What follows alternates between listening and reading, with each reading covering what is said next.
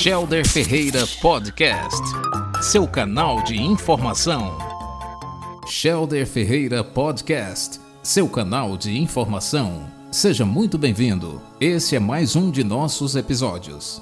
Entenda o que são Deep Web e Dark Web. Camadas profundas da internet são indisponíveis para usuários comuns. Mas você sabe o que é Deep Web ou Dark Web?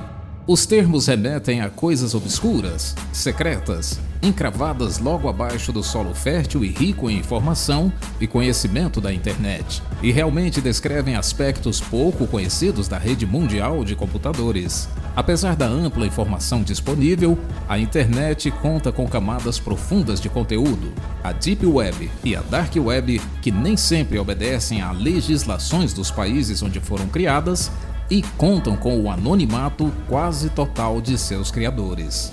As primeiras ideias que surgem ao citar Deep Web e Dark Web são atividades ilícitas. Por exemplo, tráfico de drogas, racismo, grupos de ódio, movimentos políticos fora do debate democrático e pedofilia.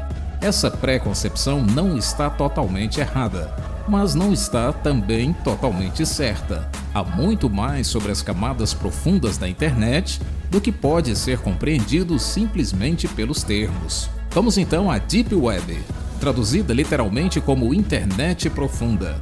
A Deep Web é a camada que fica logo abaixo da internet rasa, aquela que aparece nos mecanismos de busca e que fornece conteúdo aberto para qualquer pessoa conectada.